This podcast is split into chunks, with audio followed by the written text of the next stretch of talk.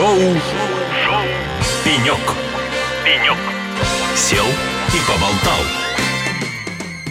Друзья, шоу «Пенек». Мы сидим и болтаем в рамках ежегодной конференции ТИСКОН, в которой посвящена информационной безопасности и современным технологиям. И у нас в гостях, конечно, есть люди, которые представляют в полной мере эти два направления. У нас сегодня на пеньке расположился начальник отдела информационной безопасности АО УК «Аэропорт регионов» Дмитрий Сачков. Дмитрий, здравствуйте. Добрый день. Дмитрий, аэропорт регионов. Это значит, что вы контролируете информационную безопасность абсолютно всех аэропортов аэропортов всех регионов нашей страны. Мы управляем аэропортами, как следует из названия регионов. К сожалению, пока не всеми, э, но аэропорты расположены по всей России. От э, Камчатки до Южного федерального округа и даже уже немножечко за пределами России. Круто. Ну, вот пока еще, к сожалению, я думаю, что, видимо, есть какие-то наполеоновские планы.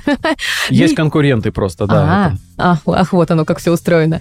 Дмитрий, давайте поговорим непосредственно про то поприще, на котором вы являетесь э, руководителем, топ-менеджером. Как за последние полтора года поменялась ваша политика в области информационной безопасности? Что-то усилилось, что-то изменилось кардинально, либо все было выстроено максимально здорово и не потребовалось никаких корректировок? Ну, вы знаете, конечно, изменилось. Появились новые угрозы, которые до этого э, мы считали неактуальными. Я чуть подробнее потом расскажу. Вот, но в целом, если брать э, отрезок полтора года, то мы с вами оба видели, что в марте, там, в конце февраля прошлого года масса компаний была взломана, скомпрометирована и так далее. И я считаю, что нашу компанию эта участь э, миновала, в том числе потому, что у нас многие процессы были уже выстроены до этого. То есть каких-то очевидных недоработок не было. С другой стороны, конечно, как я уже сказал, модель угроз для нас изменилась. Как пример скажу, что ну никогда мы раньше всерьез там не рассматривали, что наши сайты там серьезно начнут дедосить. В конце февраля прошлого года мы с этим столкнулись, э, все еще сталкиваемся. Ну, естественно, мы в этом направлении поменяли модель угроз и инструменты, и, э, собственно говоря, исходя из текущих реалий, сейчас уже э, работаем и смотрим на угрозы. Ну, а если говорить про те решения, которые лежат в основе обеспечения информационной безопасности в вашем, как, наверное, зоне ответственности. вашей зоне ответственности. Пришлось ли вам изменить, поменять курс, найти альтернативы и уже внедрить в своих компаниях? Подход еще вот до 22 года у нас был такой, если говорить отдельно про продукты информационной безопасности, то преимущественно мы э, использовали российские продукты, и в этом плане каких-то критичных изменений у нас не произошло. Но если говорить про айтишные вещи, там, операционные системы, там, те же Windows, конечно, мы с этим столкнулись, и сейчас там коллеги мы из IT э, идут э, в направлении импортозамещения, что-то удалось уже сделать, что-то нет, но изменения за эти полтора года произошли. А как вы вообще оцениваете качество наших отечественных решений? Насколько вы лично удовлетворены ими? А насколько они выполняют те задачи, которые перед вами ставят, да и вы ставите своей команде? Ну, хороший вопрос. Чтобы не обидеть никого, хочется сказать, что наши вендоры очень сильно стараются в этом направлении. Еще, конечно, есть им где работать. То есть, ну, если мы, э, например, берем там направление антивирусное, то изначально там наши продукты, наш там зеленый э, вендор, он был конкурентоспособен на мировом рынке. Э, там скорее ограничение конкуренции было там со стороны западных коллег. Если брать направление там той же сетевой безопасности, то это, я считаю, очень сильная зона роста для э, наших э, российских производителей. Им стоит постараться, но я, как бы зная команды у крупных вендоров, кто этим занимается, ну, есть у меня доля большая оптимизма, что в ближайшее время у них это получится. Ну а были ли какие-то неудачные внедрения наших решений? Ну, где-то не пошло, либо а, функционал недостаточно большой, полноценный для задач? Скажу так, то есть, опять же, если говорить там про средства сетевой безопасности, про те же Брахмауры следующего поколения, НГФВ, пока мы сидим на западных решениях именно потому, что пилоты российских решений пока не дают того результата, что нам нужен. То есть, ну, для многих российских вендоров почему-то пока та архитектура, которая есть у нас, и те, тот функционал, который дают западные коллеги, для них это что-то какой-то там rocket science, они говорят, ой, ну, там, как же так мы еще, зачем вам это надо и так далее. Но все-таки все-таки видно, э, виден сдвиг, и, опять же, повторюсь, я надеюсь, что там в течение ближайших лет они к этому придут. Каких решений вам сейчас кардинально не хватает? Российских вы да. имеете в виду? Ну вот я сказал, там в первую очередь, наверное, это НГФВ, э, Брандмайера следующего поколения, потому что пока вот на российском рынке э, аналогов нет. Ну и если не брать вещи ИБшные, пока что Э, сервисы видеоконференции тоже в полной мере не смогли э, предоставить тот функционал, э, который нам нужен. А у нас компания распределенная, разные часовые пояса, разные там локации, вот, и это для нас тоже критически важно. Ну вот а если коснуться темы ВКС, то все-таки чего не хватает? Потому что мы знаем, есть ряд уже известных игроков на рынке, которые появились еще до всем известных событий. Вот чего вам не хватает? Что бы вы хотели попросить изменить в их решениях? для того, чтобы вы были полностью удовлетворены? Да, я больше скажу сейчас, наверное, с точки зрения пользователя. У нас э, есть э, переговорные комнаты, где стоит оборудование, ну, не самое современное, да, но которое нормально работает и нормально работало с западными системами, да, там, с тем же Zoom, например. У российских вендоров пока мало кто предлагает интеграцию именно этих вещей. Ну, а, вот как, как аппаратные и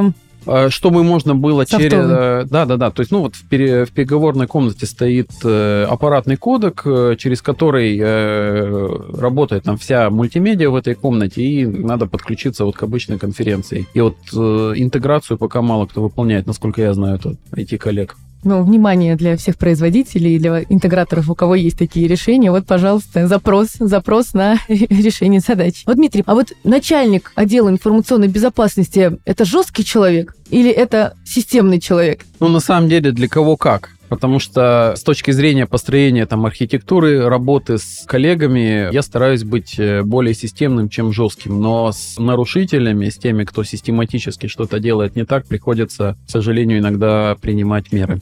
А сами вы когда-либо что-то нарушали? Случались ли какие-то провалы у вас лично за годы вашей карьеры? Ну, лично, если говорить там про э, личную жизнь, то, конечно, я бывало там э, проходил не по тем ссылкам, но э, это не вело там к каким-то массовым катастрофам, скажем так. А если э, говорить про рабочий момент, ну, конечно, были вещи в моей зоне компетентности, которые потом приходилось исправлять. Ну, как пример могу рассказать, если да, интересно. Да, давайте, конечно, интересно. В одном из э, наших активов как-то проходил тест на проникновение приложение, да, пинтест. И э, потом уже, когда обсуждали результаты с э, исполнителями, они вот рассказали историю, говорит, как вот мы там того-то достигли, говорит, мы очень долго пытались поломать вашу систему хранения паролей, говорит, очень долго прямо и социалку применяли и так далее, но, говорит, к нашему удивлению, когда мы все-таки смогли зайти туда, мы не смогли с э, теми реквизитами, которые там были, вообще куда-то хоть у вас внутри попасть. И, говорит, мы сидим расстроены, думаем, ну как же так, там столько времени, там э, неделя почти на это потрачена, результатов нет. Э, и, говорит, параллельно у нас шло сканирование там ваших файловых ресурсов. И, говорит, мы видим у э, айтишников э, файл с э, названием «Все важное» и три восклицательных знака. Говорит, мы зашли туда, и там правда все важное было. То есть то, что они не смогли найти в э, защищенной системе, они нашли просто в файлике, который один из айтишников выложил для удобства.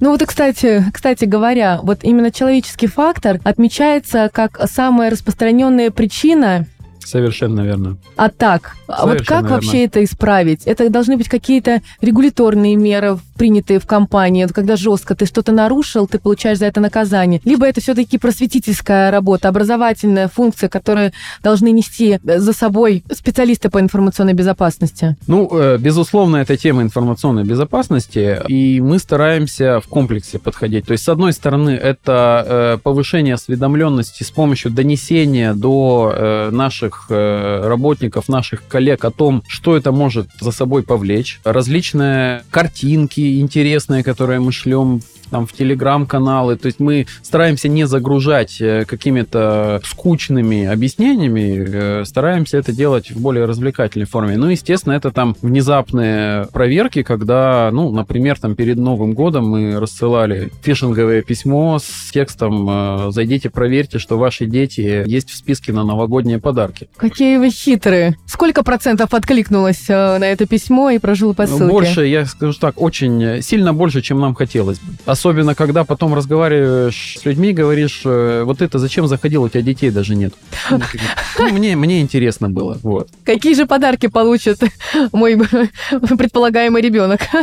С другой стороны, эффект был такой, когда люди э, все-таки узнали, кто зашел, кто не зашел. Вот это вот эффект, э, что если ты вдруг э, что-то сделаешь не так, подведешь компанию, когда это становится известно, то люди уже им становится в принципе стыдно. Когда вот у тебя там сосед не попался, а ты попался, тебе это уже более стыдно. Поэтому, проводя такие мероприятия регулярно, мы добились того, что все-таки до какого-то приемлемого уровня снизили этот процент есть понимание, что это постоянная работа, постоянную надо продолжать. Как только ты прекратишь ее на какое-то время, снова все пойдут смотреть чужие новогодние подарки. Дмитрий, а вот такой скрупулезный подход к информационной безопасности вашей компании всегда был? Либо это реакция на последние события? Или соблюдение неких стандартов, неких мер, которые выдвигает э, государство? Непосредственно подразделение информационной безопасности у нас э, было создано задолго до событий прошлого года, и мы всегда старались все-таки не следовать прямо за э, какими-то регуляторными требованиями. Это уже